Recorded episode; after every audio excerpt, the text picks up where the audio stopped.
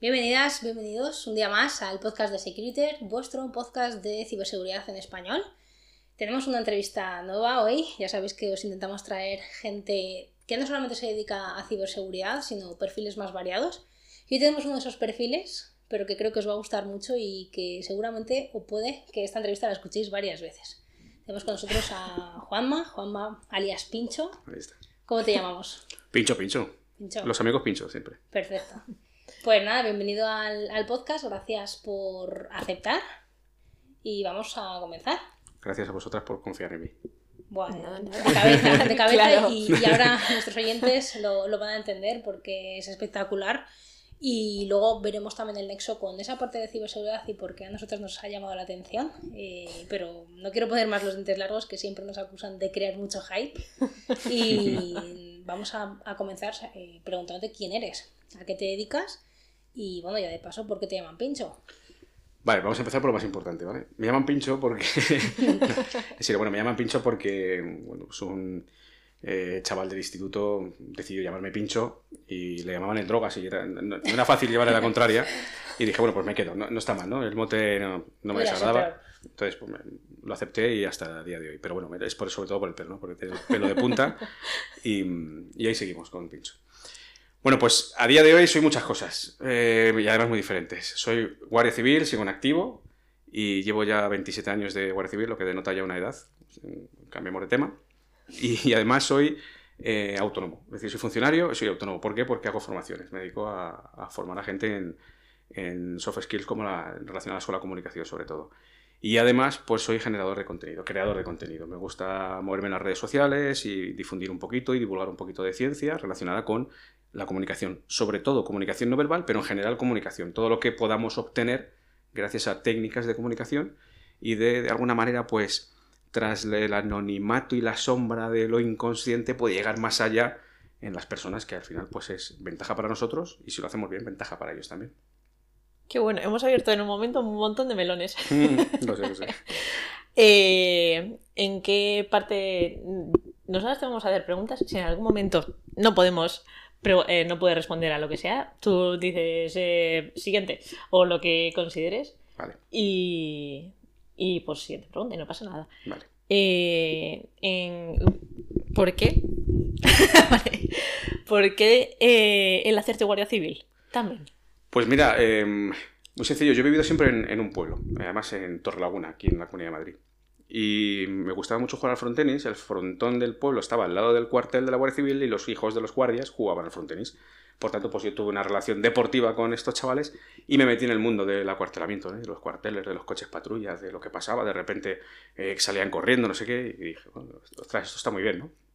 Y aparte, pues siempre he sido consumidor de películas policíacas, de investigación, siempre me ha gustado ahondar un poquito en qué es lo que está pasando. Y decidí opositar porque creo que era asentar unas bases económicas de tranquilidad para luego seguir escalando de otra manera. Y bueno, pues me salió bien y, y súper contento porque además no es que tuviera una excesiva vocación, pero sí la tuve después de ingresar en la Guardia Civil. Es decir, fue no me metí por vocación, pero generé la vocación luego más tarde, de lo cual estoy encantado, claro. Jolín, qué guay. ¿Y por qué la unidad en la que estás?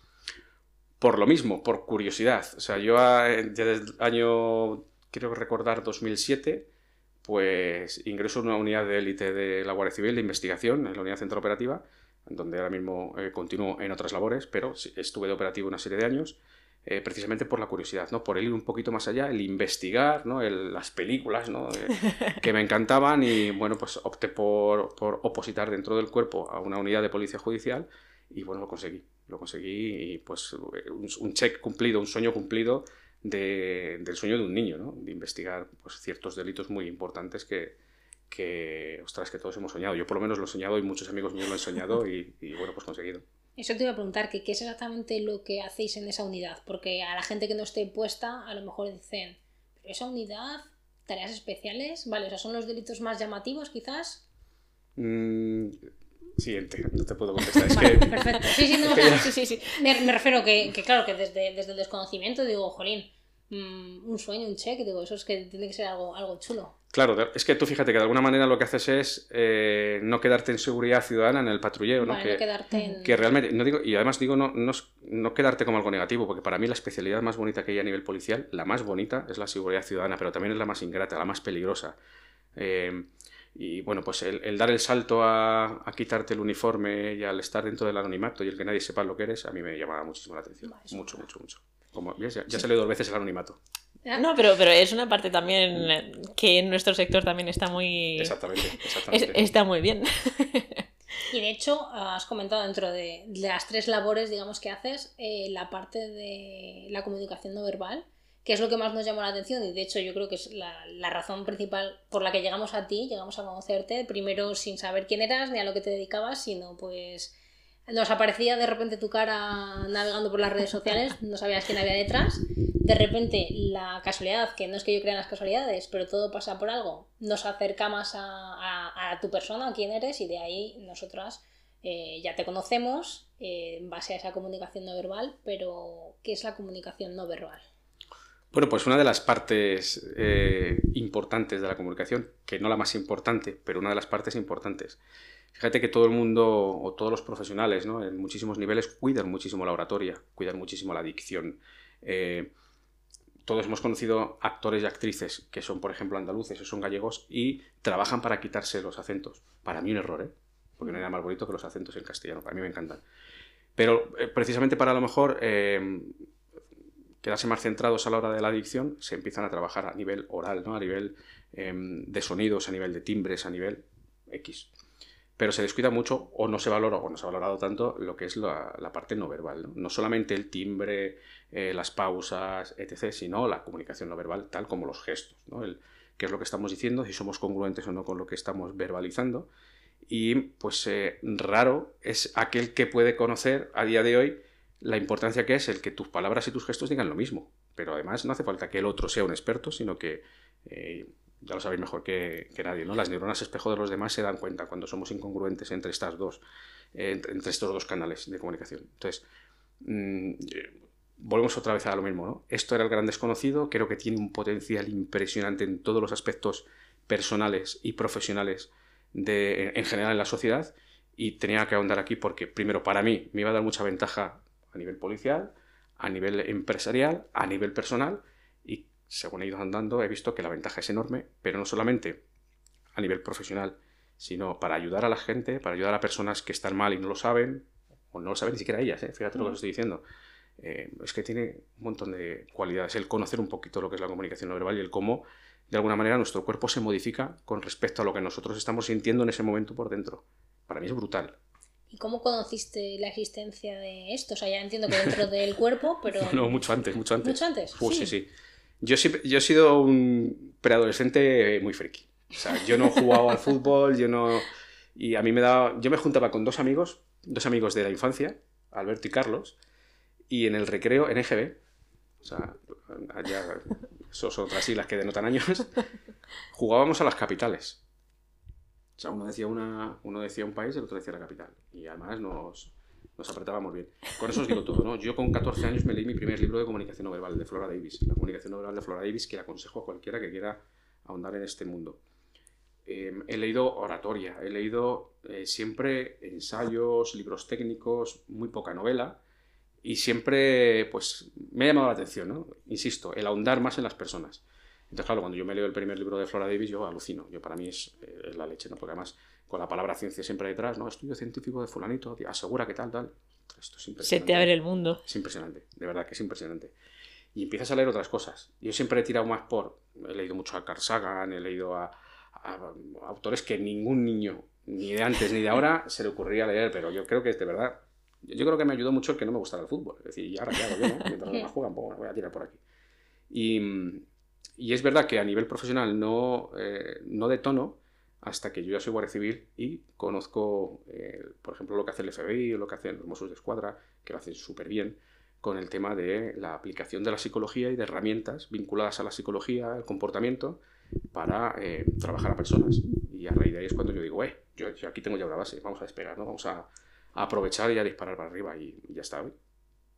Qué bueno, porque o sea, no sabía que lo habías conocido de antes y me parece súper curioso, porque ahí ya ves como una aplicación real, práctica, que te puede ayudar en este caso al trabajo. Y una vez que ya dices, vale, quiero formarme en esto, ¿cómo has conseguido formarte? Porque entiendo que no todos son libros, aunque sean bastante importantes. De hecho, yo no recomiendo formarse con libros, porque los libros al final es como una carta de presentación de un autor que mm, utilizan los autores, y yo espero utilizarlo algún día que escriba mi libro, como una carta de presentación. Yo no, te, yo no voy a contar todo lo que es en un libro, primero porque es imposible, y porque mm, es que sería, vamos, un libro de 30.000 hojas. Entonces, eh, entiendo que hay que aprender con estudios científicos, con publicaciones científicas, pero siempre hay que ir a, una, a un autor, a una fuente, a alguien que realmente sepa por experiencia y por su teoría muy, muy trabajada y muy testada en el trabajo de campo. Para mí es fundamental, y, y vosotras lo sabéis que lo he hablado muchas veces, de que lo que uno saca en laboratorio luego cuando lo lleva a la práctica se modifica un poquito cada uno. Eh, luego hay otros aspectos que hay que tener en cuenta. Entonces, pues eh, yo es gracias a la Guardia Civil, donde yo tengo la oportunidad, de otra manera no hubiese podido tenerla, ¿no? de formarme con el FBI en dos ocasiones, de conocer a grandísimos profesionales eh, de la psicología en el Instituto de Seguridad Pública de Cataluña, cuando me hice negociador de incidentes críticos, eh, pues que te hablaban de todo esto, ¿no? Y ahí es cuando, pues, efectivamente volví a recordar aquello que me leí y dije, es que esto es lo mío, o sea, es que esto es lo que me, realmente me, me está apasionando. Entonces, de, eh, de alguna manera, eh, ya te digo, por, por el cuerpo, eh, hago una serie de formaciones, pero yo me quiero ir a las fuentes. O sea, yo me quiero ir a. Yo quiero, quiero conocer a, a David Matsumoto, quiero saber qué es lo que pasa con Paul Ekman, quiero ver qué ocurre con Philip Tucher y diferentes, eh, y de sus, de sus bocas, el poder eh, sacar y tomar apuntes, ¿no? Y decir, y preguntar. Yo soy muy preguntón y yo eh, lo pongo todo en duda. Yo estoy convencido que me odian muchos de ellos, pues porque aprieto mucho en ese sentido. Yo necesito que las cosas funcionen. Y fue gracias a, a- a este primer paso, ¿no? Con- dentro de, del cuerpo, donde abro las puertas, pero luego yo ya decido el profesionalizarme, ¿no? Ya, ya es cuestión mía, ¿no? Ya, venga, ya lo, tengo, lo lo tienes que pagar tú. Y ir a unos escalones muy superiores, pues eh, invertí en ello y, y para mí ha sido la mejor inversión de mi vida. No, no por temas económicos, sino por temas personales. Una, cosa muy importante, que es una ciencia, Ujú. que hay mucha gente que puede pensar en, bueno, son interpretaciones, pero sí que hay cosas apoyadas en ciencia y Sí. entonces esa parte me parece interesante porque yo antes pensaba que era, bueno, pues en base a mucha observación, una serie de conclusiones, pero no sabía qué porcentaje podía estar apoyado en, en Claro, hay ciencia. mucha- o no. Mira, el, el- el potencial de la comunicación no verbal es, es brutal. Es decir, eh, la herramienta como tal es increíble. El problema es el, el que lo interpreta, ¿no? el que nos ponemos a observar y el que los tenemos sesgos, prejuicios, etcétera, pues soy yo. Entonces, si imagínate, ¿no? Imagínate que yo soy del Real Madrid y tengo que analizar uno del Barça, pues voy a empezar mal, ¿no? Por poner un ejemplo muy tonto. Pero ya voy a tener un prejuicio, voy a tener una serie de sesgos y el, y el problema no va a ser el gesto que haga la otra persona, ¿no? Va a ser mi interpretación. Entonces, es cuestión del profesional el que tiene que tener en cuenta eh, contexto, baseline, qué es lo que está ocurriendo alrededor de esta persona y muchas más cosas que no es, porque claro, eh, la mayoría de las personas se piensan que la comunicación no verbal es ver un gesto y automáticamente darle un sentido y no es así, no es así. Ojalá fuera así de sencillo, pero no, tiene hay nada una transitividad directa. En absoluto, en absoluto. Y por sentido común no hay que tenerlo en cuenta. Y es verdad que hay algunos autores que casi eh, van por ahí. Y es un error. Yo, yo invito a que la gente huya de aquellos autores que lean que un gesto significa una cosa en concreto y ya está. Sin tener en cuenta otra serie de factores y otra serie de gestos, evidentemente. Cuando tú me dices que sí hay ciencia detrás, hay ciencia detrás y debe haberla. Es decir, em, cuando yo hablo de los parpadeos, vosotras habéis estado en mis clases, y yo te digo, bueno, os voy, a hablar, os voy a hablar de los parpadeos, pero primero os digo que Bradley en el 2001 dijo esto, esto y esto. Que Fulanito en el 2000 no sé cuánto dijo esto otro y esto otro. Y luego ya nos pasamos a lo que significan unos gestos, cómo interpretarlos, cómo hacer y cómo deshacer. Pero también es verdad que hay algunos gestos que carecen de evidencia científica que a mí me han funcionado. Y lo digo también en clase. Oye, mira, esto no tiene evidencia, pero a mí me ha funcionado. Aquí lo tenéis, aplicarlo no lo apliquéis, pero que sepáis que no tiene evidencia. Y hay otras herramientas que no publican evidencia científica y a mí me hace sospechar. Yo, ¿sabes? Yo soy sinergólogo, titulado, sin embargo, eh, pues, perdón, últimamente estoy, esto significa algo, ¿eh? O sea, pues ha sido sacar el tema. Eh, yo- la sinergología yo tengo una lucha con ella importante porque no hay publicaciones científicas y si no hay publicaciones científicas eres una pseudociencia y punto. Y no hay vuelta de hoja.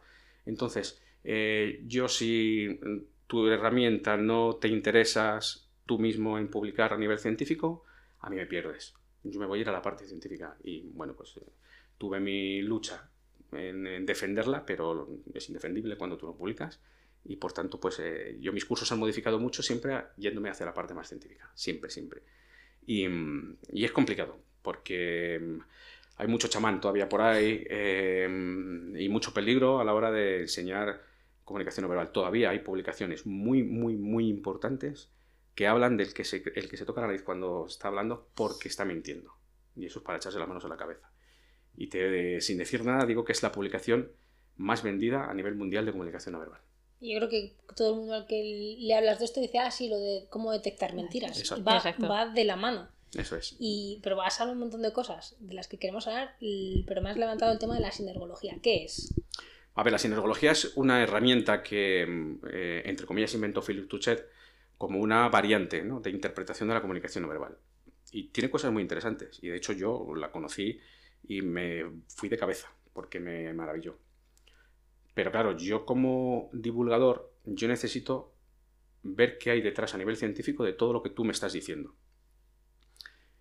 Si no me lo facilitas, si me das largas, si no publicas a nivel científico, yo sospecho. Y mira que yo luego en muchas cosas las he encontrado yo de manera particular. ¿no? Yo cuando me hablan de parpadeos eh, y no me das eh, evidencia científica, yo me he ido y he, descubierto a Bradley, por ejemplo, que sí te habla de qué vinculación hay entre los parpadeos y, la, y los estados emocionales. Bueno, pues vale. No es exactamente como dice en la sinología, pero bueno, yo en- entiendo una cosa, entiendo otra, veo cuál es la, eh, realmente lo cierto, lo aplico en mi trabajo, veo que funciona, pues oye, esto para mí es lo que funciona realmente. Y así es como lo estamos haciendo.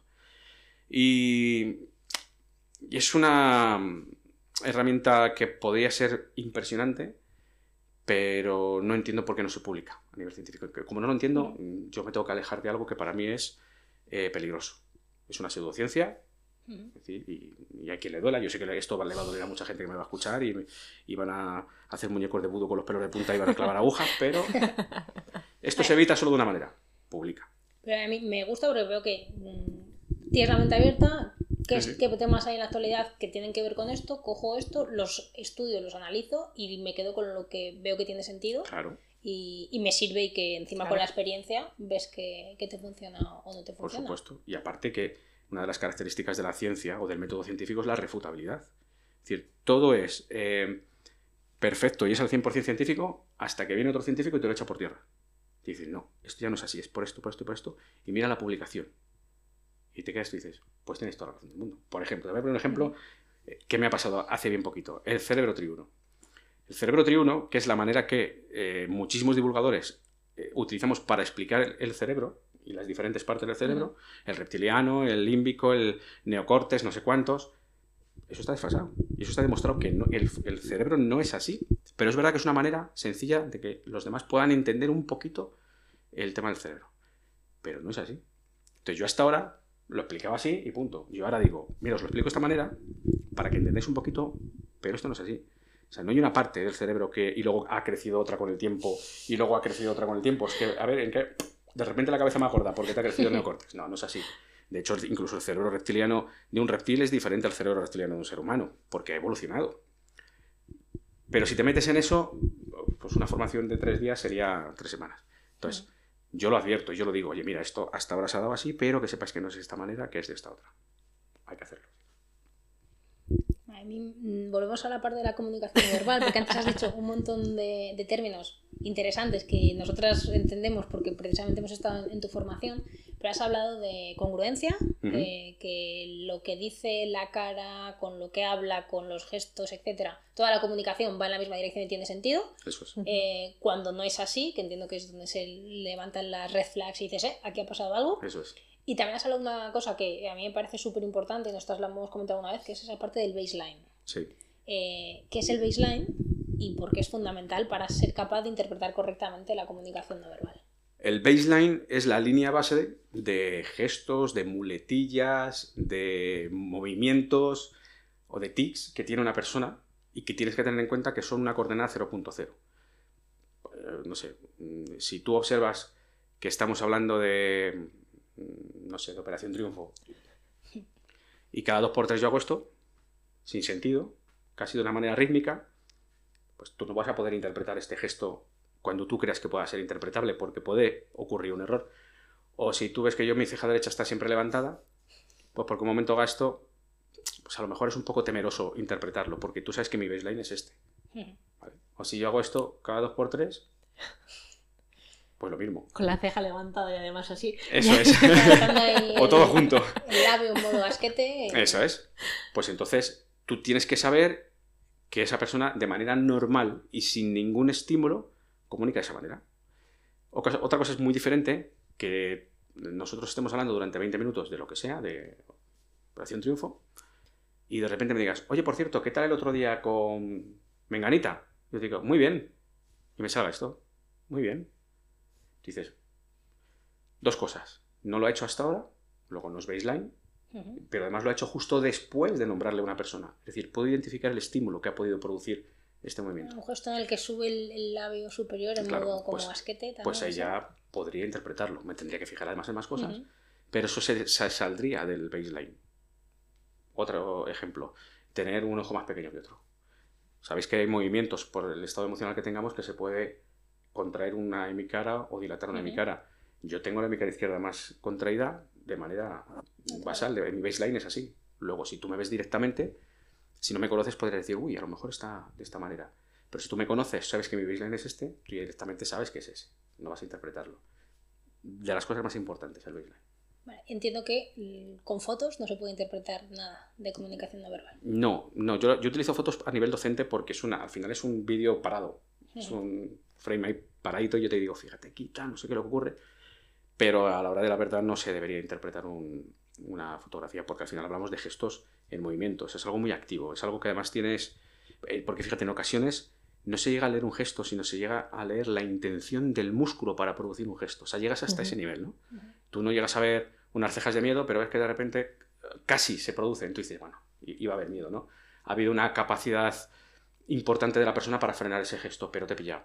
Es decir, Ujú. a- a- tienes miedo, ¿no? Em, luego es importante también tenerlo en cuenta. Es que, como veis, son muchas cosas. No, es, es un mundo y nosotros conocemos Sí. un- una esquinita y nos dan ganas de, de conocer más y de seguir formándonos. Y bueno, a mí me, me encanta. Y hay, hay un momento en el que has comentado que la comunicación no verbal te ha ayudado en tu vida en general. Eh, tanto a nivel profesional como a nivel personal, entiendo. Sí. Eh, a nivel profesional, ¿podrías ponernos algún ejemplo?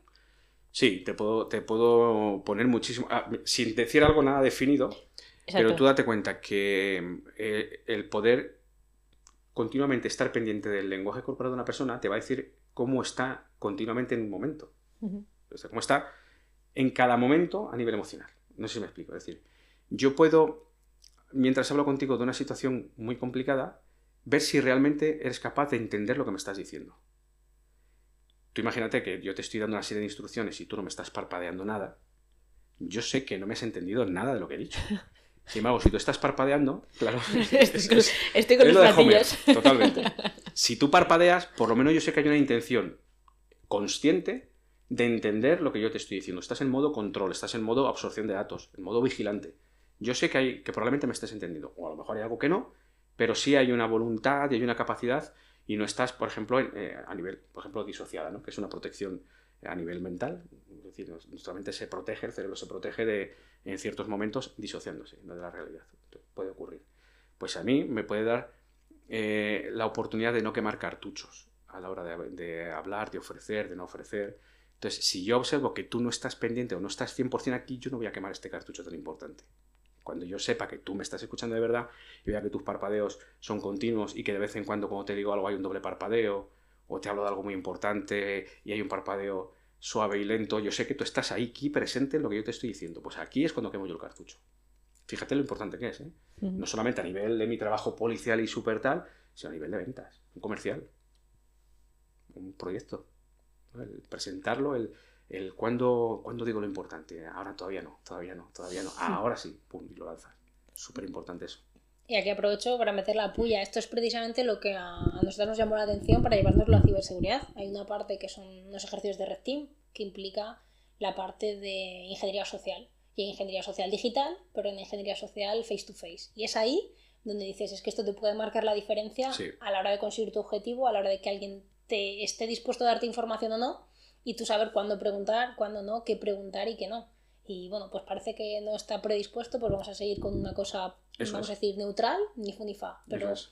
ah, parece que ya tenemos cierta confianza por cómo ha ido la comunicación, es el momento. Eso es. El saber eh, detectar el cambio en, en positivo. El saber que una persona te puede recibir pues un poquito a la defensiva, un poquito a ver qué quieren, a ver qué quieren estas dos, ¿no?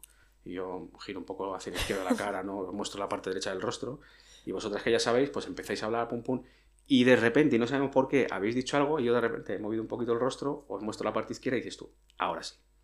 Ahora es el momento. Ahora es el momento. ¿Por qué? Porque ha habido un cambio en positivo. ¿no? Ya sabéis que los cambios a nivel de lenguaje corporal, decimos que cuando hay un cambio de actitud corporal es porque se ha generado un cambio de actitud mental. Mm. Ese cambio de actitud mental, si corresponde y es congruente con lo que acaba de ocurrir a nivel de movimientos, si es apertura y es positivo el movimiento, va a ser positivo lo que acaba de ocurrir aquí. Entonces es el momento de hacerlo. O de, de lanzar eh, la oferta o de lo que en ese momento toque. Qué bueno. Es, es que es súper interesante. Sí. ¿Y... ¿Y alguna vez te ha llegado a salvar la vida?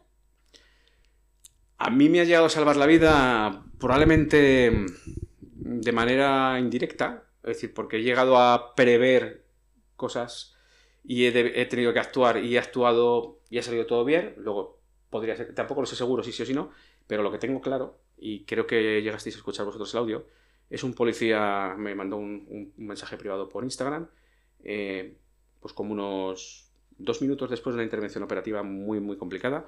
Es un policía de- del norte de España que va a una trincherada, un- una persona trincherada con un cuchillo, muy violenta.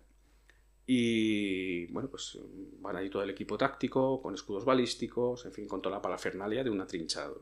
Se ponen a hablar con él, este hombre aparentemente pues está muy receptivo. Este hombre que me manda el mensaje quita el escudo balístico, empieza a hablar con él porque le ve muy bien. Y de repente observa tres detalles, tres detalles que yo digo en un vídeo en redes sociales. Digo, oye, mira, si tú ves que la persona afina los labios, palpita a nivel mandibular y dilata las fosas nasales, hay una gradación de la ira, cuidado. Pues él dice que identifica de repente eso, automatiza el movimiento y se protege con el escudo balístico. El momento que eh, se protege con el escudo balístico, balístico perdón, impacta el cuchillo en el escudo balístico a la altura del pecho de este chico, de este agente. Claro, eh, en ese momento, claro, empujan, le detienen, evidentemente, se, la situación bien. Era un piso, baja las escaleras y en ese momento es cuando me hace el audio. Además me dice, mira, te lo digo en caliente porque a lo mejor dentro de unos minutos no te lo digo. Me acaba de ocurrir esto. Para mí eso es oro. Jolín. ya no te digo en mí, que genial, ¿no? Y a mí me han pasado mil cosas. Pero encima que una persona, un seguidor, ¿eh? que no está mega super formado, solamente por un vídeo, prácticamente haya podido salvar la vida, para mí eso es brutal. Qué Brutal. pasada. Yo creo que podemos tirar por ese campo. Eh, ¿Qué pasó en la pandemia? Que te cambió la vida un poco. ¿Qué pasó? Ya, ahí me pillas el que pasó en la pandemia. Cuando empezaste tu canal. Ay, Dios. Claro. Bueno, sí. Claro, no, no, no, es que pensaba, digo, que, que- me ha salvado a mí la vida en la pandemia, a ver, que, algún atraco o algo, no, no. Pues mira, em, en pandemia mi hijo decide hacer TikTok, o sea, hacerse un canal de TikTok y tal. Y bueno, esto, esto de las redes sociales a mí me mosquea mucho, ya sabéis, ¿qué os voy a contar a vosotras? Mm, yo tengo que contar un poco a ver en qué mundo se mueve. Pues venga, a ver, hijo, esto de TikTok, vale, pues yo me abro, venga, me hago amigo de mi hijo, pim, los dos, amigos. Pues yo veo, me meto sus seguidores, a quién sigue él, bicheo un poquito lo que él va viendo, tal, bueno. Y lo que es la curiosidad, pues yo también miraba, anda, mira, un bailecito, no sé qué, de repente pum, me sale un psicólogo. Y eh, dando unos tips de, no, no recuerdo muy bien de qué era, pero digo, anda, qué interesante. O sea, no son bailes. También hay un psicólogo aquí haciendo cosas. Digo, joder, oye, si hiciera yo lo mismo, Eh, por probar, ¿no? Por, por, por no aburrirme. Venga, pues voy a crear un canal. Pues ese es el canal personal. Pues voy a crear uno que se llama Ciencias del Comportamiento. Venga, pues ya está. Voy a hacer un vídeo. El primer vídeo, pues sí, horroroso. O sea, horroroso. Primer vídeo. Hola, soy Juanma, el director del Instituto Europeo de Ciencias del Comportamiento, y voy a hablar de un gesto que no sé qué, no sé cuánto. Horroroso. Unas barbas, horroroso. 3.200.000 visualizaciones. Primer vídeo. O sea, y al día como 30.000, 40.000 seguidores al día. O sea, era como, ¿pero esto qué es? Mi hijo no me hablaba. Eso te iba a decir, No que tu hablaba. hijo estaría encantado. Le decía, perdona, o sea, tengo yo tres seguidores y tú vas por 40.000. No, ¿esto cómo es? Y, y- y fue, eh, fue súper inesperado, nada planificado, en absoluto. En el primer mes llegué a los, creo que fueron 370.000 seguidores por ahí. Wow. Y, y, claro, y flipé, en colores. Entonces dije yo, pues, oye, vamos a seguir. Yo te iba a preguntar si te acordabas de ese primer vídeo. Sí, sí, sí, sí, sí, sí, me acuerdo, por desgracia me acuerdo y ahí está, y sigue, sigue. Es horrible. O sea, claro, yo lo veo, yo he evolucionado mucho. Porque insisto que no era con ninguna pretensión de llegar a nada ni nada. Ah, bueno, pues voy a hacer aquí un poco, a ver si alguien me ve, a ver si algún amigo que yo que sé, tengo cuatro o cinco visualizaciones, estupendo, ¿no? De la vida. Pero sí, sí, fue brutal. Y, y me liaba luego a colgar vídeos y Oye, Diego, tengo un vídeo ahora mismo, el que más eh, visualizaciones tiene, de 32 millones de visualizaciones. Que no me lo explico. ¿Qué cuentas en ese vídeo? Pues hablo de, mm, de una, si no recuerdo mal, porque es que tengo varios muy virales, creo que este es de un chico que mm, habla por la ventanilla de un coche a una mujer y la amenaza. Y justo después de la, de la amenaza, no sé si minutos, horas o días después, la intenta asesinar lo que se observa en ese vídeo es la contención de la ira en, boca. Tiene varias sacadas de lengua, una lengua de víbora que se denomina, que es cuando hay una, una violencia muy grande. Le está hablando y le dice, como diciendo, ten cuidado, de no sé qué. Entonces, eh, claro, yo digo, mm, cuando veáis esto, pues tened mucho cuidado. Claro, yo no sabía que luego le intentó matar. Entonces salió la noticia de que luego le intentó matar, ¿no? Y aquello fue como, ostras. Entonces se hizo muy, muy, muy, muy viral. Muy viral tenido muchos vídeos virales, ¿eh? muchos vídeos de millones de, visualizaciones, además con pronósticos. O sea, yo em, hablé de, un posible cáncer de Putin, que luego dijeron que tenía un, tumor. Hablé del impacto que iba a tener Javier Milei en Argentina a ganar las elecciones. Y, claro, pues eso al final te da credibilidad, ven que, oye, que, esto va funcionando. Y, y yo te digo, 12 millones, 10 millones de visualizaciones. A mí me, te me da mucho vértigo. De, hecho, justo de Javier Milley, desde que, bueno, cuando estuvimos en clase contigo, desde la primera sesión a, la última, eh, ya, ya íbamos hablando de él y nos ibas contando cositas de él y en la última ya era el presidente. Ya era el presidente, exactamente. Sí, sí, es que eh, de hecho yo creo que la vez más pública que hablé de Javier Milei fue en el podcast de, Jorge de los Reyes, que, conocéis, ¿no? de Busca del Fuego. Y, ahí dije, me dijeron, dime, dinos algunos políticos que, pues mira, fulano Mengano, Javier Milei y tal, pues ¿por qué? Pues porque es muy congruente, muy tal, no sé cuántos. Y que mucha gente me decía, pero si este tío es un, trastornado, es muy, está muy polarizado, no sé qué. Sí, sí, sí, todo lo que quieras. Pero igual de polarizado que estaba Jesús Gil en España o que estaba Donald Trump, pero tiene un estilo de comunicación muy claro, muy tal, que es muy convincente a, a las personas, le genera mucha autenticidad y la autenticidad eh, hace que te fíes de la gente. Por muy polarizado que estés, por muy bestia que te parezca de inicio. A los meses, presidente de, la República Argentina. quizás no es políticamente correcto a lo que estamos acostumbrados, Eso es. pero además de que encima es auténtico, guarda esa, mm, esa congruencia en sus actos y en lo que dice desde el día 1 al día 100. y, eso yo creo que en este sobre caso todo, les acompaña. Sobre todo cómo lo dice. O sea, el potencial de esta serie de personas es el cómo lo dice. Es como Gabriel Rufián y me vuelvo a meter en otro berenjenal, porque es un tío que comunica muy bien. Y es una persona que impacta muchísimo con lo que dice. Mira, por ejemplo, hace poco vi un, vídeo de él de cómo eh, cogía unos cartuchos de, fusil en el, Congreso y según iba hablando, los iba poniendo en el estrado. Y iba, además sonaba. Iba marcando ritmos verbales según iba depositando los cartuchos verticales en el latril. Eso es brutal, eso es brutal. Ahora viniendo para acá, eh, estaba escuchando un programa de radio donde estaba hablando la vicepresidenta del gobierno. Mm, por favor, que alguien forme a esta mujer en, oratoria. O sea, la diferencia es abismal entre el presidente del gobierno y la vicepresidenta del gobierno. O entre Gabriel Rufián y, Yolanda Díaz. Eh, mm, eh, cada dos por tres. Eso, de verdad, si se corrigieran cuatro pinceladitas, llegarían mucho más lejos, serían mucho más auténticos, serían mucho más convincentes a nivel comunicativo eso son barreras. Y cualquier persona que sepa un poquito de oratoria me va a dar la razón. Quiero decir, esos, esas muletillas, esos... Mm, eh, a mí me, me, llama mucho la atención que a nivel político tan alto todavía lo estemos viendo. Me llama una barbaridad. Y eso Javier Milei no lo tiene.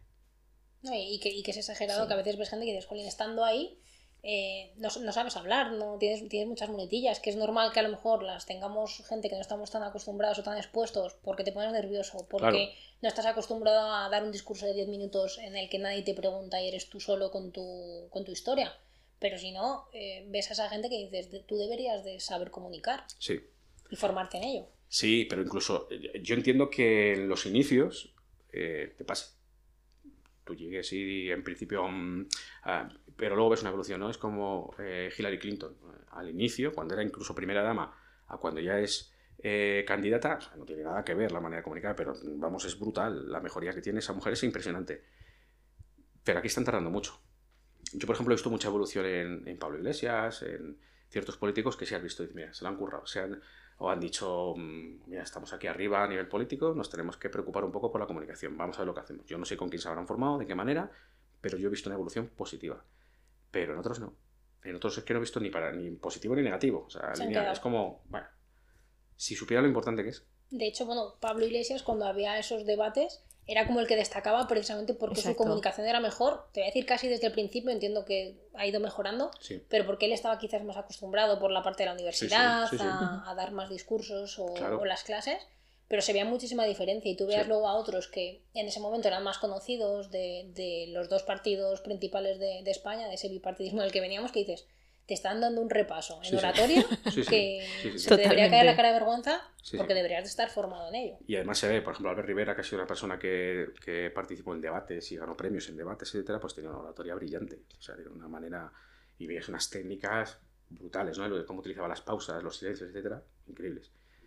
Y eso yo lo he hecho en falta en otros muchos políticos. En otros no, ¿eh?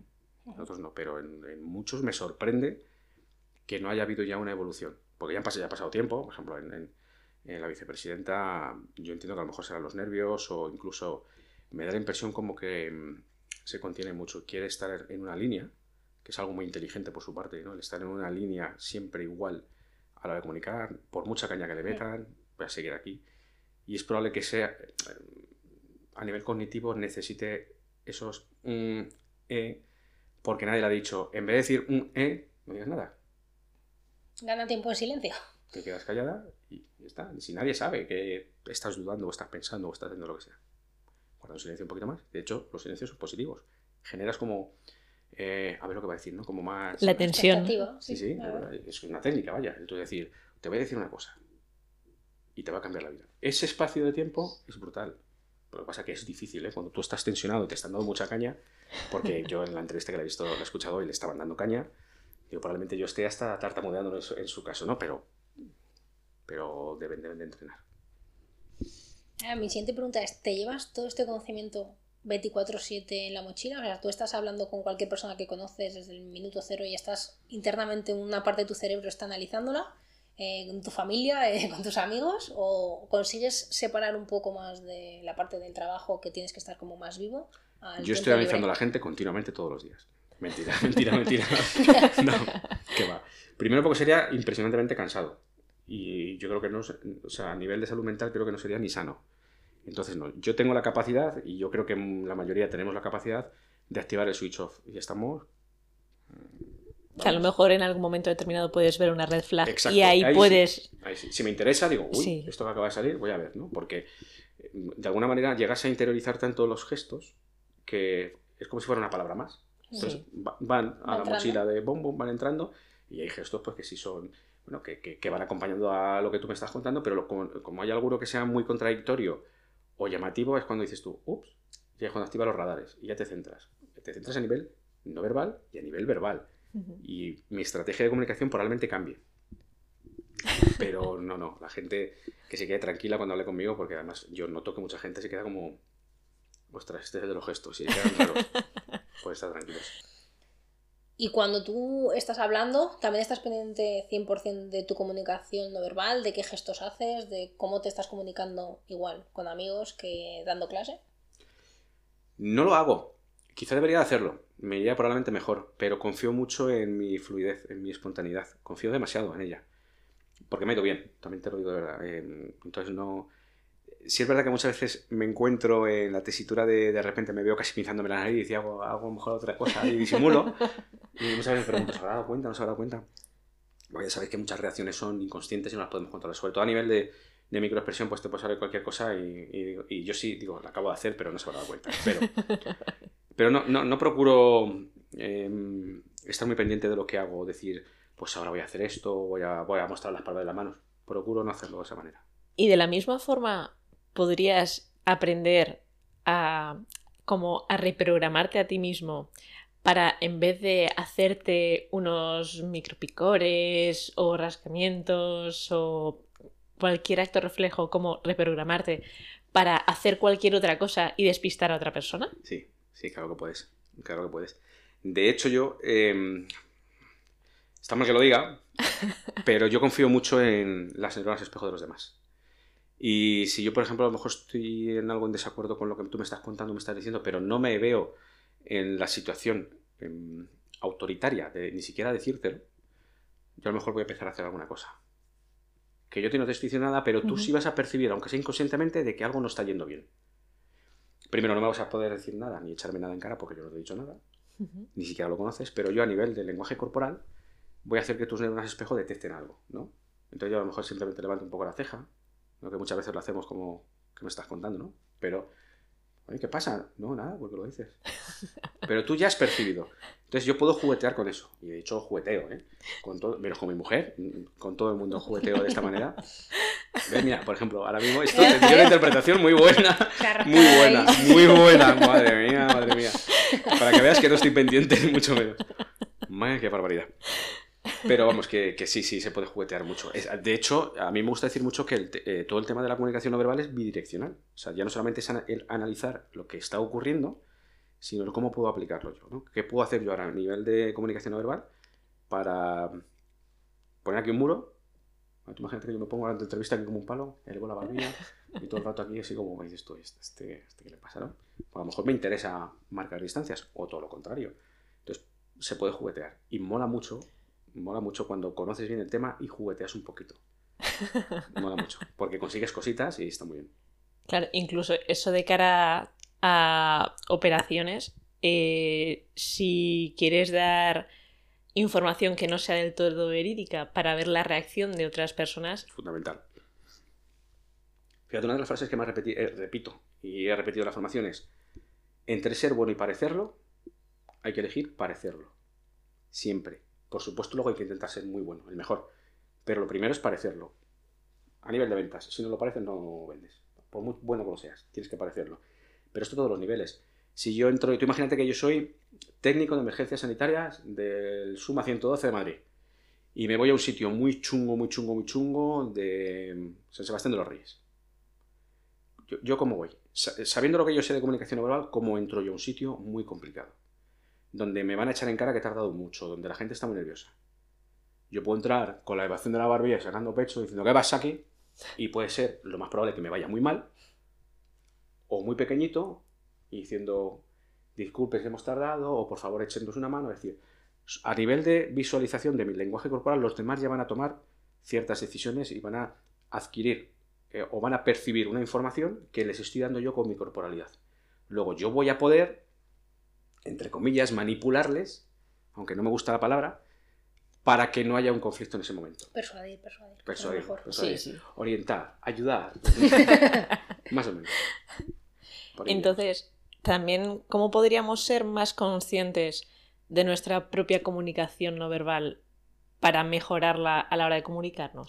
Hombre, yo te diría que te grabaras. Lo que pasa es que también te digo que es un ejercicio muy duro. O sea, verse uno mismo comunicar es durísimo. O sea, yo he hecho una charla TED y la he visto una vez. No la he vuelto a ver porque me odio. No me gustó nada. Pero es una buena manera de, de trabajar. Y ser consciente en cada momento de cómo te encuentras. O sea, evidentemente en conversaciones o en momentos que no sean excesivamente importantes porque de repente vas a hacer así y no vas a parpadear porque estás haciendo un check de cómo te encuentras, pero ir siendo consciente de qué es lo que estás haciendo, de si estás más tenso o menos tenso, cuáles son tus ejes más normales a la hora de comunicar, si con una persona los cambias, eh, saber, conocer sobre todo tu línea base un poquito y luego ver cómo puedes ir modificándola y, incluso el, el conocerte, decir, ahora mismo yo me encuentro tensa y hacer así, ¿cómo estoy? Pues estoy apretándome mucho eh, la mano izquierda con el tobillo, estoy apretando un montón, mi, mi cuello está muy rígido, es como hacer un, diagnóstico de cómo te encuentras en ese momento. Eso a lo largo del tiempo al final te vas conociendo. No fallas además. ¿eh? Y cuando estás eh, centrado en que tienes que ver a una persona que tienes de delante y quieres analizarla porque te interesa, pues porque está, es para buscar un trabajo o lo que sea, ¿en qué te tienes que fijar en ella para no estar como en plan mirando todos los lados, eh, que parezcas un lobo Sí, porque sí. estás con los ojos más abiertos, más pendiente, como, como si estuvieras ahí un poco intimidándolo eh, porque estás muy pendiente. ¿Cómo Esto se hace? es súper importante lo que has dicho, porque lo que todo el mundo cree que es cómo hay que utilizar esto es de esa manera, ¿no? Es, es- no, tú cuando hablas con alguien tienes que leer los, los gestos, entonces estás hablando con alguien y estás así. El pie, la mano. Tú imagínate la otra persona lo que percibe, ¿no? Que estén así todo el rato. Y además, mientras es que, ¿qué tanto, la contándote algo. pie. Claro, mano, y el problema es que tú no vas a escuchar a esa persona. Si estás pendiente de otra cosa, no estás escuchando a una persona. Luego lo principal es escucharla. Y tener muy claro qué es lo que quieres conseguir a nivel de información. Yo qué es lo que quiero saber. Si estaría dispuesta, te imagínate una entrevista de trabajo, si estaría dispuesta a trabajar los fines de semana. Quiero saberlo, pero no se lo quiero preguntar de inicio. Voy a ver cómo va. Bueno, pues yo voy escuchando lo que tú vas diciendo, lo voy escuchando, tu predisposición, tus ganas, tu motivación, pero no me queda claro. ¿Cuál es el siguiente paso? Preguntar preguntas, tienes el riesgo de que te mienta. Pero para eso está ya el lenguaje corporal. ¿Por qué? Porque si tú ves que es congruente, tú dices, bien. Si tú ves que algo no te cuadra, cualquiera diría, has detectado una mentira. Yo diría, no. Puede estar nerviosa, puede pasar muchas cosas. Pero, como estamos en directo, estoy contigo, hablando contigo, te lo voy a volver a preguntar de otra manera dentro de un ratito. De otra manera, de otro modo. Y voy a eh, sopesar todo lo que ocurre alrededor de ti, ¿no? Los parpadeos, hay un parpadeo sorpresivo, hay un parpadeo hipertónico, es decir, todo lo que ocurre en el momento en el que yo te lo pregunto, es decir, yo provoco la reacción con respecto al tema que a mí me interesa. Si a mí me interesa saber si estás dispuesta a trabajar los domingos, yo te lo pregunto, ¿estarás dispuesta a trabajar los domingos? Y a lo mejor hace, sí, claro. Hace así, aprieta los labios, frunce el ceño, sí, claro, dices tú, bueno, claro, claro. No ¿Por qué claro. se ha enfadado? ¿Por, por, por qué se ha enfadado? Bueno, no tiene por qué ser algo negativo, pero sí me toca ahondar un poquito más y volver a preguntar. ¿Cuál sería lo peor o qué sería lo peor hoy de trabajar un fin de semana? Pues a lo mejor yo es que en la empresa anterior tuve problemas y tal. Bueno, pues van saliendo las cosas. Vale. ¿Cómo superamos, que creo que es el punto en el que estamos ahora Emi y yo? Nos hemos formado en esto un poco y te sorprendes a ti mismo, te descubres haciendo cosas que dices, mierda, no tendría que haber hecho este Sí. gesto, lo habrán pillado lo que has hecho tú antes. Y tú dices, bueno, tira para adelante y que no se hayan dado cuenta. Y de Sí, repente sí. haces lo que dices de la nariz, Mm. te rascas así, desvía la mirada, está hablando una persona contigo y tus pies están no- casi 180 grados. Y dices, ostras, se me está notando, se me está notando, jolín, ¿por qué he hecho esto sin darme, sin darme cuenta? Y, y, y cómo, cómo luchamos para dar ese pasito al, venga, lo vas a intentar controlar mejor y si pasa, tiras con tranquilidad. Yo te recomiendo que fluyas. Y si tu cuerpo dice que te tienes que ir y te das cuenta y no te interesa, lo corrijas de una manera súper natural. Y hagas así. O incluso tú estás mirando, estás hablando con una persona y dices tú, ostras, mi cuerpo está yendo hacia la puerta.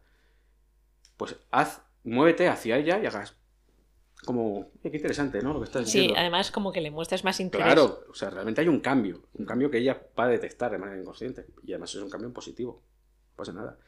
Muchas veces le damos nosotros más importancia Es que yo creo que, que es a lo que realmente la gente no se da cuenta.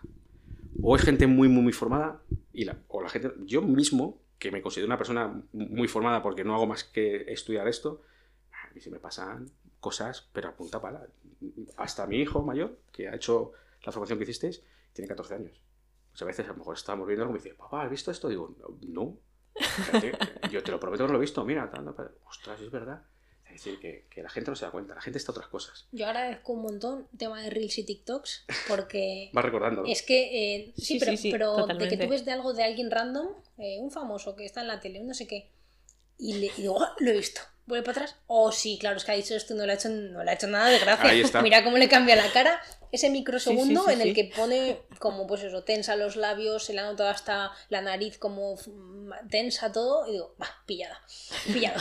vale, esto lo he entendido. No le, ha- no le ha hecho mucha gracia este comentario. Está claro, está claro. Yo, yo vivo de, de, de- de esos vídeos. O sea, ¿Has visto, esto es reciente, es del lunes, la entrevista de Pablo Motos con a Sofía Vergara? He visto un poquito, he visto algunos vídeos de TikTok. Sí, sí, algunas Es- cosillas. eh, le incomoda, ¿eh? Sí, yo no sé hasta qué punto eso está pactado, fíjate lo que te digo. Tanto. Sí.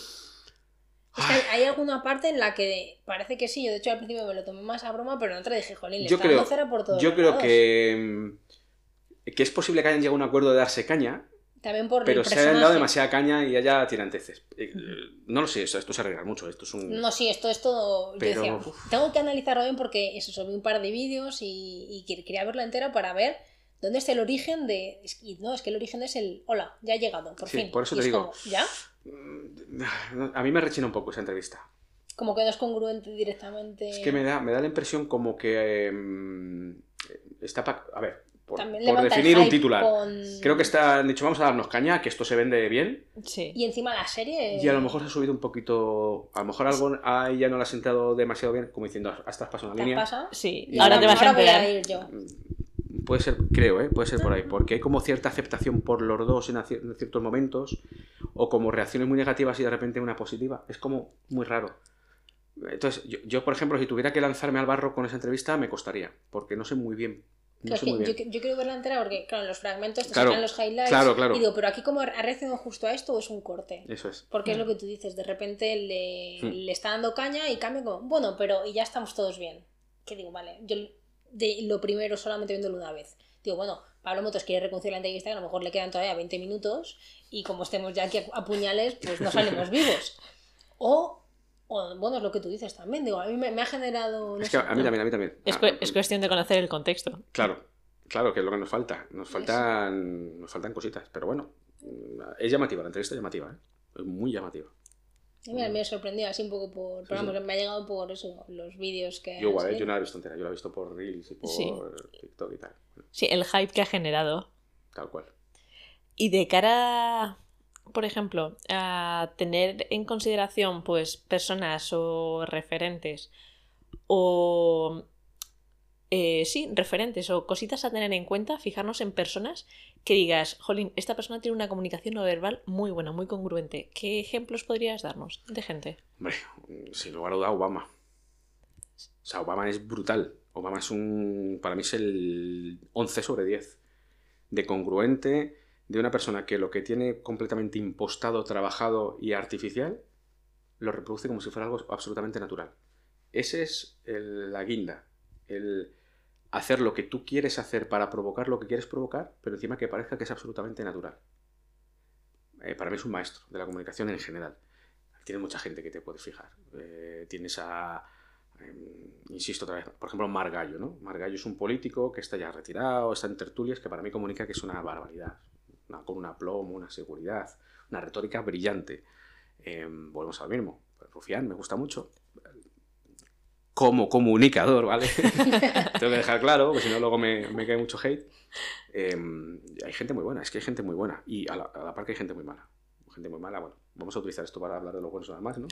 sí. Pero hay gente que dices tú, te falta mucha escuela todavía y, y es una pena, es una pena. Pues yo he tenido ya dos personas vinculadas a la política, miento, eh, ¿cómo se diría? Responsables de comunicación de políticos importantes y me ha gustado mucho porque veo que se está cada vez tomando un poquito más en serio el tema de cómo realmente comunicar bien. Como... No les gusta mucho cuando digo, no, lo que hay que hacer es ser congruente, es decir lo que uno te lleva dentro y tal. Ya, ya, pero ¿cómo podemos decir lo que no? Ay, Cuando no... Y si eso no es no. tan alineado. Ahí está. Me da un poco de miedo eso, pero, pero bueno, se- sobre todo cuando lo que intentas es mm, no encorsetarte en un, en un método de discurso que lo que va a hacer es, cuando realmente uno tiene ganas de hacer algo, ¿no? el, el hecho de que tengas que hacerlo de una manera que te han dicho que hay que hacerlo, no como el hacer así con las manos, y de repente ves a un montón de políticos que se tienen una temporada haciendo así con las manos, que les ha caído la bandeja o algo, no entiendo esto. y con las palmas ahí hacia arriba. Claro, dices tú, te lo han dicho, te lo han dicho y les vas a hacer caso durante dos semanas y es que es horrible, no, no hagas eso. Es que mejor no hagas nada, sé tú. Y ya está. ¿Y cómo podría recomendarnos para formarnos o seguir formándonos en comunicación no verbal? Vale. Yo mis recomendaciones, eh, evidentemente, formarte con alguien que sepa comunicación no verbal. Leerte algún libro antes, lo típico, ¿no? Tener una base, siempre viene bien. No, es necesario, pero siempre viene bien. Claro, ¿qué es lo que ocurre cuando tú ya te has formado mucho o has hecho un curso potente y ahora que no? Ahora, pues ahora traes un libro y, os va a pasar que dices tú, esto ya lo he dado, esto ya lo he dado, ah, mira esto, ah, esto ya lo he dado, esto ya lo sabía, esto ya lo sabía. Te acabas de leer un libro de 400 páginas para 20 minutos. Es normal. Pero bueno, hay que hacerlo. Primero porque vas reforzando conceptos, está bien. Cuando tú ya quieres dar un paso más, ya no hay que leer libros de comunicación no verbal. Hay que leer neurociencia, evolucionismo, psicobiología. ¿Por qué? Porque de repente tú te lees a, a Morris, el mono desnudo, que habla de, pues, de los primates y de la relación de, los- de las madres con los hijos y tal, y, y de empiezas a leer el por qué hacemos... O sea, tú dices, claro, por eso hacemos nosotros con los hombros así cuando nos sentimos en peligro, o por eso una expresión facial dice a los demás que no hagan esto otro. Le empiezas a, encontrar sentido a ciertas cosas, ¿no? Y, incluso aumenta, ¿no? El, digamos, el caudal de información que tú vas obteniendo de una manera muchísimo más específica y bajo el paraguas de la ciencia, que es súper importante. Y sobre todo, para mí, a día de hoy es fundamental leer mucho sobre neurociencia. Primero porque va evolucionando unos pasos agigantados, o sea, es impresionante lo que hay a nivel de neurociencia. Yo estoy en diferentes chats, en Telegram, en WhatsApp y tal, y de repente un artículo, y ahora otro artículo, y es como, Dios mío de mi alma, no, me da tiempo a leer tanto, ¿no? Y luego ya, luego ya la bomba es la inteligencia artificial. O sea, tú ahora te llegas a, a ChatGPT o a no sé cuántos y le dices, esto lo he hecho yo, e invito a la gente que lo haga. Eh, de hecho, hay una que se llama Perplexi que te da la referencia bibliográfica de dónde sacan los datos. Sí. Brutal. Qué chula. Brutal. Y bueno, ahora la que ha sacado Microsoft, em, ¿cómo se llama? Eh, Copilot. Sí. También te da la referencia bibliográfica. Y tú le dices, eh, oiga, me gustaría que em, actuaras como un experto en neurociencia, un prompt de estos en condiciones. Pero en definitiva lo que le quieres preguntar es, dime cuál es la vinculación entre los parpadeos y los estados emocionales. Y te dice, pues esto está, pum, pum, pum, pum, ¿y de dónde lo saca? Eso es oro. Es oro, pero hay que saber preguntar, ¿eh? Porque yo pregunto varias veces y me dicen, ¿no hay evidencia científica? Y yo, ¿cómo que no? Sí, sí que la hay. Entonces, hay que saber hacer bien la pregunta porque luego al final te lo da y te lo saca de ciertos sitios, pero, pero eh, que, que no, no nos vengamos abajo porque tengamos una respuesta negativa, porque a verlo, lo y me parece brutal. O sea, yo una vez digo, Dios mío, me faltan años de vida a mí para, para hacer todo lo que yo hacer, ¿verdad? Es impresionante. Y si alguien escucha esta entrevista y es su primer contacto con la comunicación no verbal y dice, Buah, yo quiero saber de esto, ¿cómo empieza? El que no tenga nada de nivel. Yo me leería el libro de la comunicación no verbal de Flora Davis, como hice yo, el primer libro. Es del año 1972, no tiene ninguna imagen, es un libro científico, pero es brutal, brutal porque te pone la ciencia encima de la mesa, te dice lo que hay, te habla de primates, te habla de reacciones sexuales, de, te habla de, galanteo, te habla de, todo en general, pero con evidencia científica detrás. Y luego pues yo me iría a Paul Ekman, a Matsumoto, me iría... Ya tienes un montón de... Es que tienes un montón, a Sergio Rulicki, eh, a... Pues, ¿Quién tienes mil, mil? Algunos yo diría que no, pero prefiero no... Me sabe mal directamente decir a quién no pero hay algunos que no, porque se han quedado hace 50 años, pero la mayoría muy bien. Tienes a mucha gente aquí en España, tienes a, Ovejero, tienes a Sonia Hakim, tienes a gente que tiene unas publicaciones muy chulas. Y, y, además que aprendes, y con referencias bibliográficas, que eso a mí lo que me encanta, porque ahondas más, te dice la referencia, pues te vas al estudio y ahondas todo lo que te dé la gana. Y, y a ver todo lo que se pueda, pero eso tiene un límite. Es decir, ningún experto en comunicación verbal va a plasmar en un libro todo lo que sabe. Es imposible. Yo, yo estoy dando vueltas a hacer una publicación, que me encantaría hacer eso, pero es que es imposible. Entonces, si quieres aprender, fórmate una base buena y luego vete a una fuente fiable. ¿Y de cara a, formaciones presenciales? ¿Mm? ¿Nos recomendarías alguna? Eh, aparte de la mía. Por ejemplo. Ostras, pues Claro, es difícil porque yo, yo he hecho, por ejemplo, el ETAC de Ekman, de Paul Ekman, que me parece brutal, pero... Vamos a hacer un paréntesis.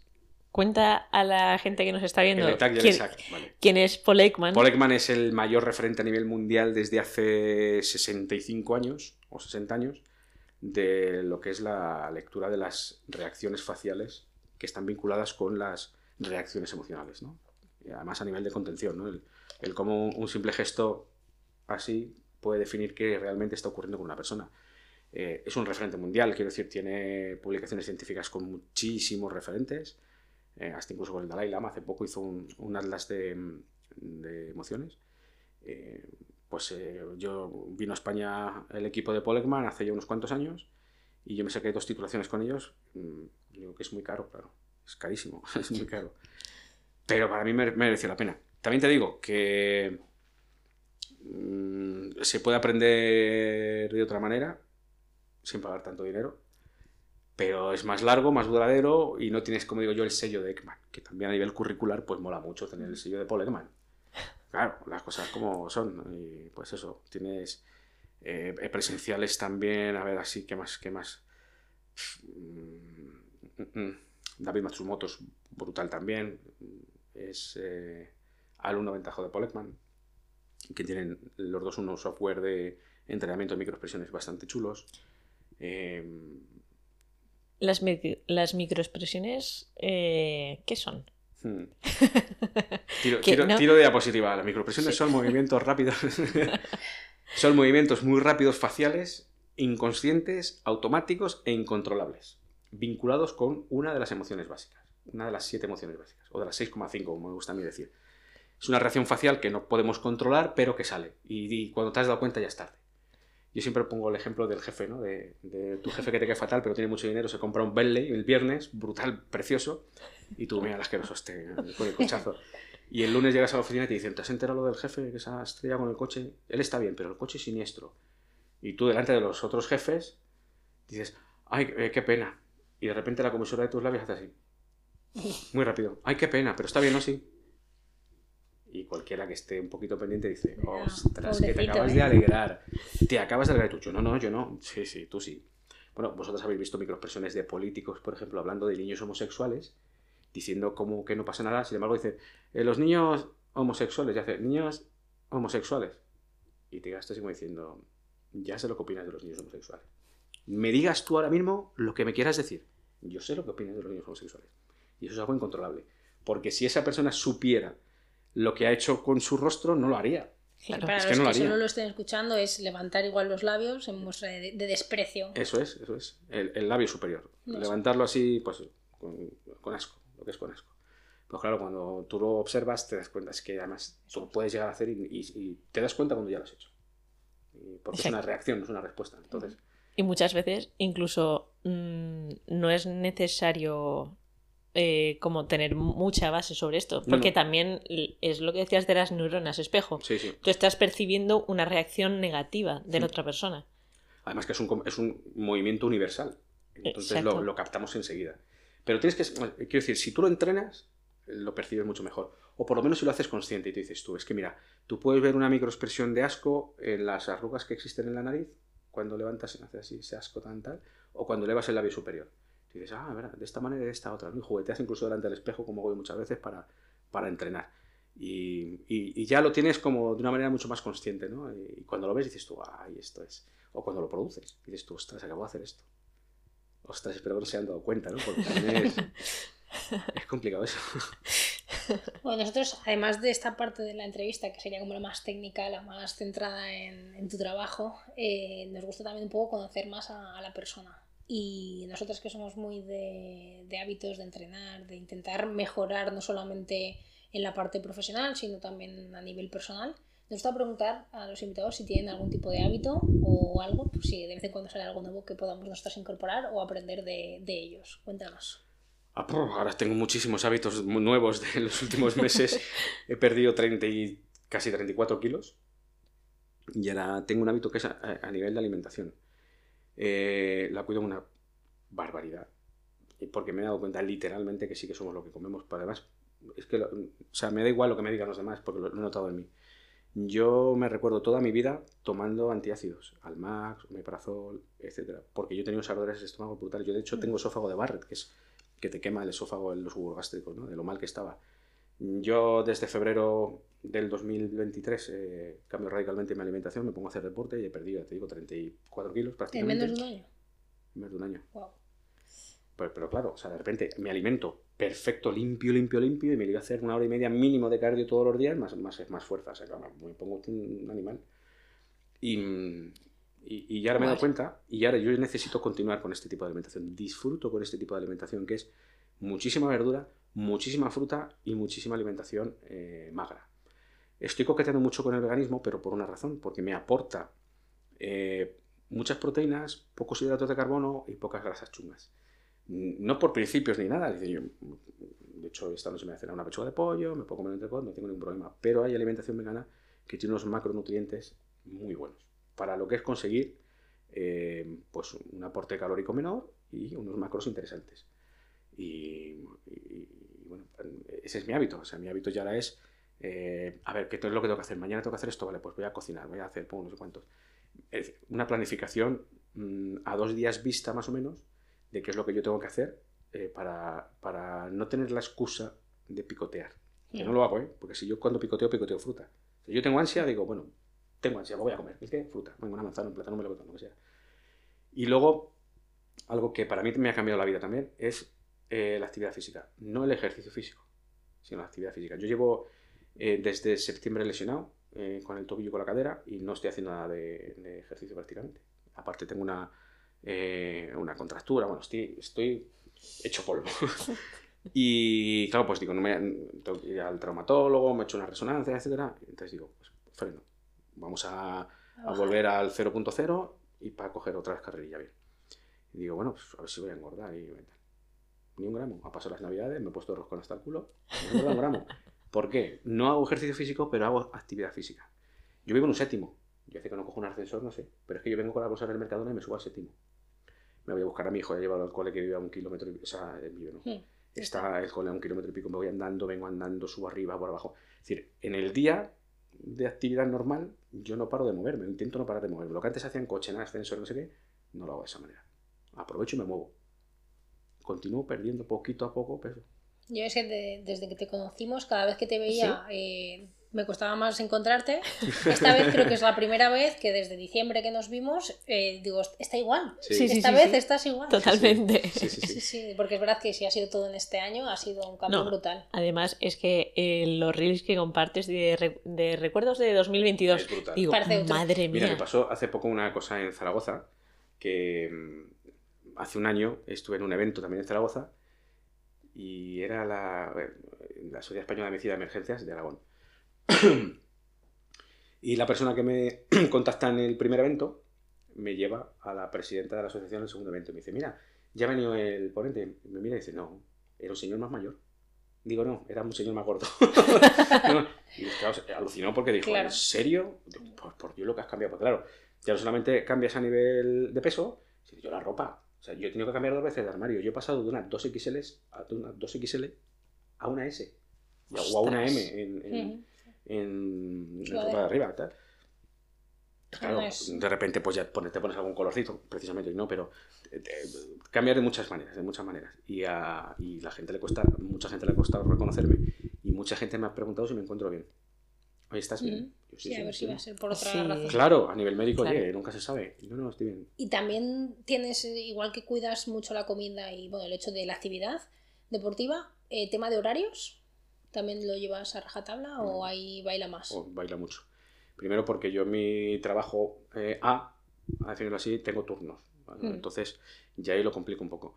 Pero, mm, pero yo- soy muy friki de la puntualidad. Mm, Muy friki en negativo porque soy- si tú y yo hemos quedado, nos hemos quedado a las cinco y media, yo a las cinco estaba por aquí ya. ¿vale? Enredando. Yo necesito llegar antes a los sitios. Entonces, mm, gracias a, a- a mi mujer, que es todo lo contrario, pues vamos compensando. Pero sí procuro comer a las mismas horas, cenar a las mismas horas, ayunar las mismas horas y lo que pasa es lo de dormir lo llevo un poquito peor. Es verdad que como tengo más tiempo libre que antes, eh, porque cuando trabajo trabajo 12 horas, pues entonces tengo más días libres. Eh, Eso lo clavo. O sea, yo me voy a las 11 a la cama, por ponerte ejemplo, y si me levanto a las 7, pues 8 horas. Si un día tengo cualquier historia, procuro que sean las 8 horas y a lo mejor son 4 y 4. Pero El ahí te digo que podemos quedar nosotros tranquilamente a las cinco y media, que a las 5 estamos los dos, ¿eh? Tengo el mismo problema. Sí. Tengo el mismo problema. Yo me he reído precisamente por eso. Sí, ¿no? Que diciendo vaya dos. Sí, sí.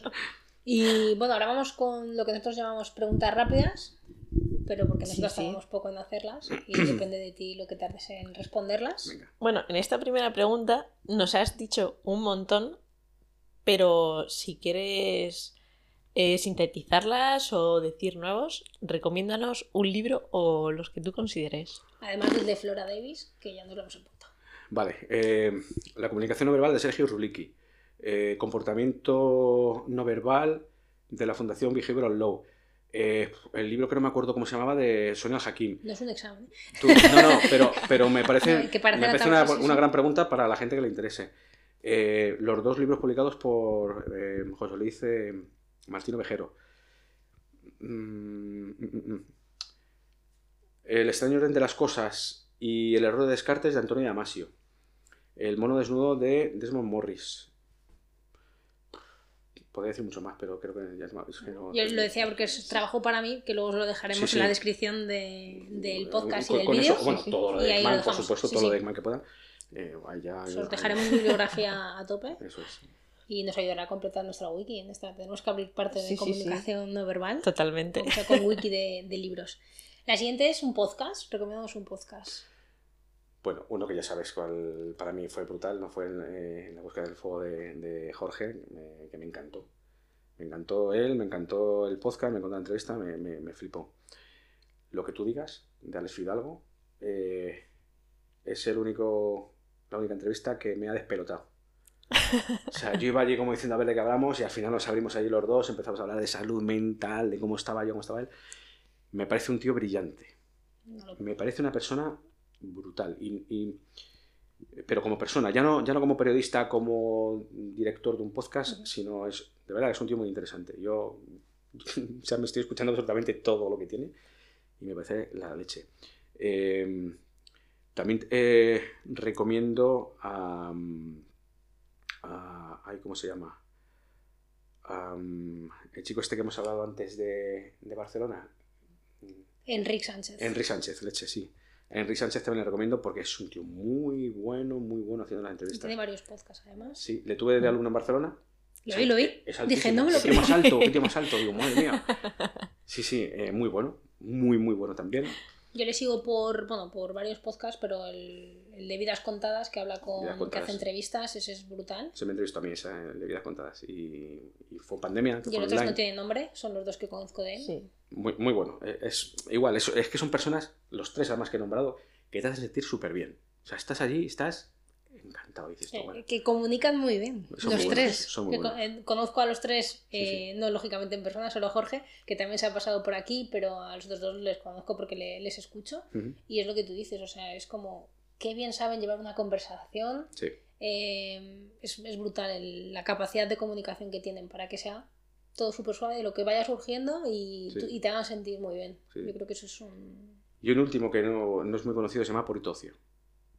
¿Cómo? Son Purito Ocio. Purito ocio. Son dos bandarras súper inteligentes que te partes, no tiene nada que ver a nivel de ciencia ni nada, sino de actualidad, de hablar un poquito del día a día, de sus historias, que yo descubrí en un evento, eh, que éramos los dos, o sea, ellos, ellos dos y otros eh, creadores de contenido, pues eh, hacíamos como una especie de mini entrevistas ¿no? con una persona y les conocí y me parecieron brillantes, me parecieron dos mentes rápidas, con muchísimo humor negro y me gustó mucho. Y tienen un podcast muy, muy divertido. Y hacen directos donde puede ir público aquí en Madrid. Qué bueno. Muy, muy divertido. Y pues eso nos lo apuntamos. ¿Dirías Purito, que sí. una de las mejores cosas que te ha traído el hacerte viral en TikTok es también quizás la posibilidad de conocer a, a esta gente? Sí, sí, sí. Bueno, bueno, bueno. Yo, o sea, yo, yo conocí a, a gente que no me he imaginado en mi vida que iba a conocer.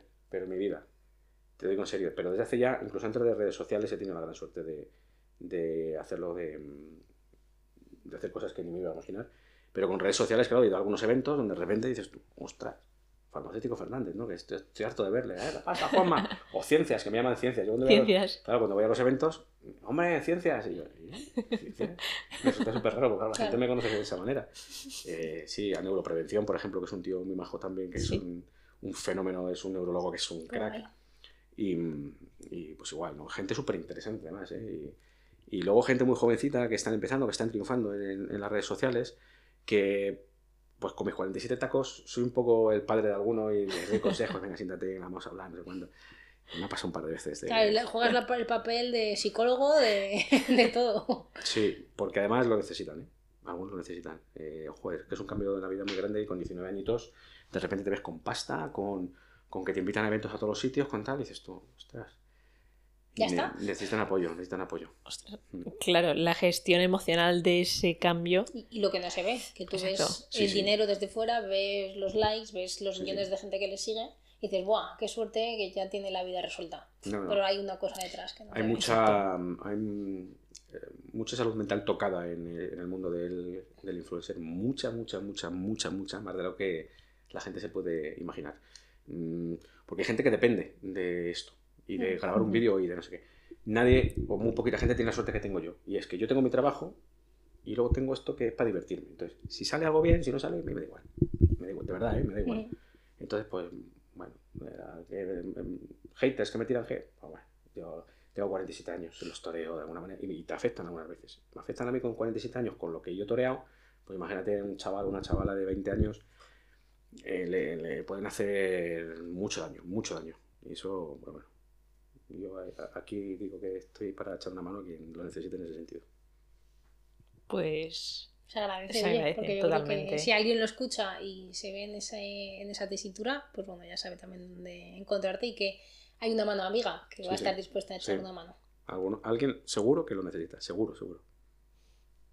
Y te, has, has hablado también de eventos eh, de profesionales de comunicación y de toda esta especialidad. Eh, ¿Hay alguno que nos recomendarías? No sabemos si existen. Claro, eh, para, para nosotras. Eventos, dices. Claro. Sí, Lo que pasa es que ha sido, ha sido todo como muy experimental. Sí, ha habido, eh, se llamaba Influevents, eh, que fue como una especie de, yo, yo no sé si es una empresa o no, que bueno, hizo un chico de Barcelona con Eli de Ferrari, que es una, una chica de, que está viviendo aquí en Madrid, que es experta en temas financiero, Ujú. trabajó en un gran banco, entonces sabe mucho, es una chica muy joven, pero sabe una barbaridad. Y montaron, pues eso, nos juntaron un montón de creadores de contenido y diferentes. O sea, de, de repente un luchador de artes marciales con, con un psicólogo, un farmacéutico, o sea, parecía un chiste esto de, de, de Arevalo. Y, y bueno, fue, fue raro, fue raro, porque de repente ya te digo, de repente ves toda la gente que estás viendo en el Sí. móvil, pues eh, tomando una Coca-Cola contigo, cenando allí y tal. Fue, fue, fue curioso. Y mm, hubo una en Barcelona y luego y hubo una aquí en Madrid. A, a nivel bastante grande. Y luego, eh, aquí en, en Madrid, yo he estado en dos eventos eh, de nutrición y emprendimiento. Bueno, pues una persona que también se dedica al mundo Ujú. del podcast, este Nutri, de hecho es. eh, llaman a 4 o 5, hacen. Pues eh, venden una serie de entradas y, y lo que hacen es que invitan a esta gente a las cuales, eh, entre los que yo me encuentro, se pueden hacer preguntas, te van a hacer una entrevista, vas a comer algo con ellos. Pues bueno, son.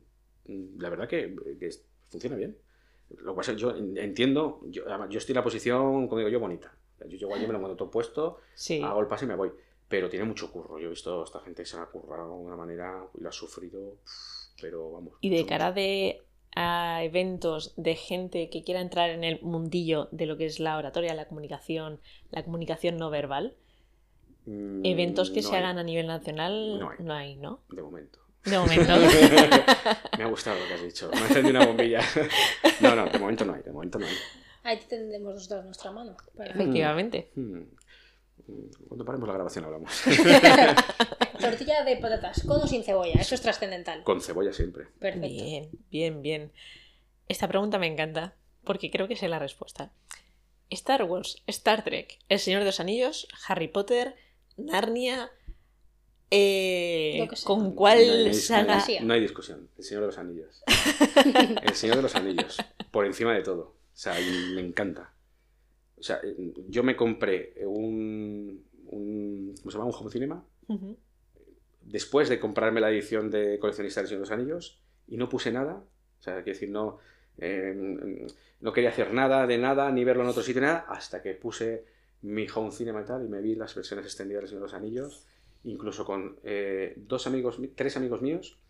Viviendo yo en Valde Torres de Jarama, eh, nuestras chicas se fueron por ahí y nosotros nos quedamos viendo todas seguidas, todas las Escucha, seguidas, que fue Buen una maratón, ¿eh? Barbaridad. día, ¿eh? Eso Eso es día y pico. Sí, sí, sí. Eso es, es Día día y pico, o sea, Por eso sí, se fue una barbaridad, porque eran como cuatro horas y pico cada una, no sé, una, una barbaridad. Es que- y los de casa rural, que nosotros nos quedamos. No, no, es que yo también lo he hecho con amigos míos de la universidad. Un fin de semana, decir, vale, llegamos después de las clases, nos empezamos la comunidad del anillo eh, y hasta. Hasta este, sí, sí. sí, sí, hasta escenas eliminadas y Sí, sí, tal. no, no, y Sí, el sí, corto sí. de que hace Sam, eh, o sea, que decir, los extras y todos. Sí, sí, sí, sí, hemos sí. enterito. O sea, yo soy muy friki de eso. ya. Ta- También te reconozco que me gusta que llevo alguna camiseta por ahí de Star Wars y yo soy muy friki de las camisetas. ¿eh? Y, mm, y tengo mi- mis cositas, pero, pero de lo que me has dicho, El Señor de los Anillos, para mí tiene una... Yo escucho la música del Señor de los Anillos y a mí produce muchas reacciones Es que, positivas. está- es que es muy chula. Mm. Justo las bandas sonoras son Es una locura. impresionante. Entonces, ¿has visto la- el vídeo de Jaime Altozano analizando las películas? A mí me han hablado de ello, pero no lo he visto. Pues. Oh. No lo he visto, no lo he visto. Pues. Recomendable. Que creo, es que no solo se te va a poner la piel de gallina, sino porque vas a ver las películas De otra manera. de otra manera, pero totalmente. Joder, no me habéis dado deberes. Vale, vale. vale. Que no, no dura mucho el vídeo, pero es impresionante. Pero impresionante. Pues sí, sí, me han regalado. Pues nada, nada, ya. Si ya lleva dos checks, tengo que verlo. El- un consejo para tu yo de 8 o 10 añitos. ¿Qué le dirías? Eh, lee más. Y yo he leído mucho, pero lee más. Creo que la gran pandemia de los años que vienen ahora va a ser la consecuencia de no leer, de que los chavales no leen. Creo que leer es una medicina para todo, para, para el alma, para el cuerpo, para todo. Eh, leer te aporta tantísimas cosas que yo a mi yo de 8 años le diría, lee todo lo que puedas, o sea, hártate a leer. Fíjate, si lo tengo claro, que yo este mes, a finales de este mes, hago un curso de lectura rápida. Viernes, sábado y domingo. Sí, Lo, lo comentaste. Lo comenté, creo. ¿verdad? Sí. Pues sí, ya lo tengo todo pagado, en- tengo todo hecho y estoy deseando. ¿Por qué? Porque quiero leer más y más rápido. Quiero, yo, o sea, yo tengo Ahí hay tanto que leer. un- ahora hay como. Están las dos vertientes: los de la lectura rápida, de conseguir leer más en menos tiempo, y los de no, lee disfrutándolo. No por leer más es mejor. Digo, bueno, Depende de lo que leas. claro, es que yo creo que. Depende de lo que, quieras leer. Yo creo que una línea media está muy bien. Quiero Mm. decir, yo los libros que leo, mm, yo voy a procurar acelerar, evidentemente, en tiempo, pero tampoco creo que se lo vaya a conseguir los tiempos que ellos dicen. Una novela sí, Claro. pero yo, claro, yo hablar de, no sé, de, de la corteza singular, así muy rápido, eh, es, es Qui- complicado. ¿no? Quizás es lo mismo leerlo que no leerlo, si lo leo muy rápido. Claro, que sí, sí, tal cual. Entonces yo entiendo que pues, si te dicen que 50 minutos te lees un libro, pues a lo mejor yo tardo dos horas. Pero, bueno, Pero sigue siendo poco horas, tiempo. pues no es nada, por favor. Exacto. Pero hay libros que sí que disfrutarlos. Estoy de acuerdo. Hay libros que hay que... hay- Además, los libros hay que, hay que tocarlos. Yo, no- yo tengo varios... eh, mm, eh, ¿Cómo se llaman? Los... Sí, El- los pero no puedo, no puedo. No, no puedo. Y Yo mira que es cómodo, ¿eh? Pero... So- Solo lo uso cuando viajo en avión y van a ser bastantes horas, por tema de peso y de espacio, pero yo luego todo en papel. Yo sí me leo alguna novela, que hace años que no me leo una novela, me lo podría leer ahí. Pero si es un libro técnico, que es lo que yo suelo leer, que hago anotaciones, hago tal... Entonces. Yo ahora, por Mm. ejemplo, que me he leído los dos últimos de, de Juan Gómez Jurado, esos, esos van solos, es que empiezas a leerlos y van solos. Claro. Eh, y esos quizás me da más igual. Uno me lo leí en Kindle porque fue en un vuelo y el último en papel. En cuanto vi que salió y pasé por la típica tienda de libros, dije, no entres, Marta, no entres, no entres. La primera vez no entré, la segunda ya callé. Es que el papel, el olor, el... para mí es... Es parte de la experiencia. Sí, generación X también, entonces no se lo llevamos en la ADN. Pero bueno. ¿Y eh, a quién recomendarías que nos trajéramos al podcast? ¿A quién te recomiendo? Ah, Uf, joder. Eh, claro, es que con vuestra temática o no hace falta que sea de vuestra Es temática. alguien interesante del que podamos aprender y nosotros ya haremos para sacar conclusiones que puedan servir para, para lo nuestro. O sea, estamos entrevistando a gente de, obviamente, de nuestra temática, pero estamos saliéndonos un poco de- del tiesto y a la gente parece que, que le está gustando traer cosas nuevas. eh, porque bueno, luego le damos nuestro, nuestro toque y si, si- si el tema es interesante, nosotros dispuestas a aprender. Totalmente. Pues que hay- yo hay muchos que me traería, pero claro, yo, yo que sé. Por ejemplo, eh, os he comentado antes eh, neuroprevención. Me parece un tío súper interesante porque es un neurólogo que te habla de la, de la- del cerebro de una manera diferente y pues, es una maravilla. Eh, te podría decir que te trajeras a Farmacéutico Fernández porque me parece que es un tío súper cachondo que te pone la ciencia de la farmacia y de la medicina y, de- y del día a día aplicado a todo y, es, y es un personaje digno de conocer porque es, es muy buen tío. Eh, no sé, te diría, eh, por ejemplo, Alex de Steinutri, que si no sois vecinos falta poco, por aquí cerca, que es un chef que además está, eh, se está ya debe haber terminado ya su formación en, en nutrición, es decir, eh, no solamente es chef, sino que sabe un montón de nutrición, que es el que a mí me ha echado una mano también para, para perder unos kilillos. Eh, es un tío súper interesante porque es muy proactivo, es muy, no sé, eh, por ahí más o menos podría, podrían dar los tiros. Genial. Jolín, Sí, pues sí. muchísimas Está- gracias. están Ah. apuntados. Ah, ya, te he visto ahí. Y, y hasta aquí el podcast de hoy. Eh, como habéis visto, una temática diferente, muy interesante. Espero que os haya gustado y de nuevo agradecerte la visita. Totalmente. Cuando queráis.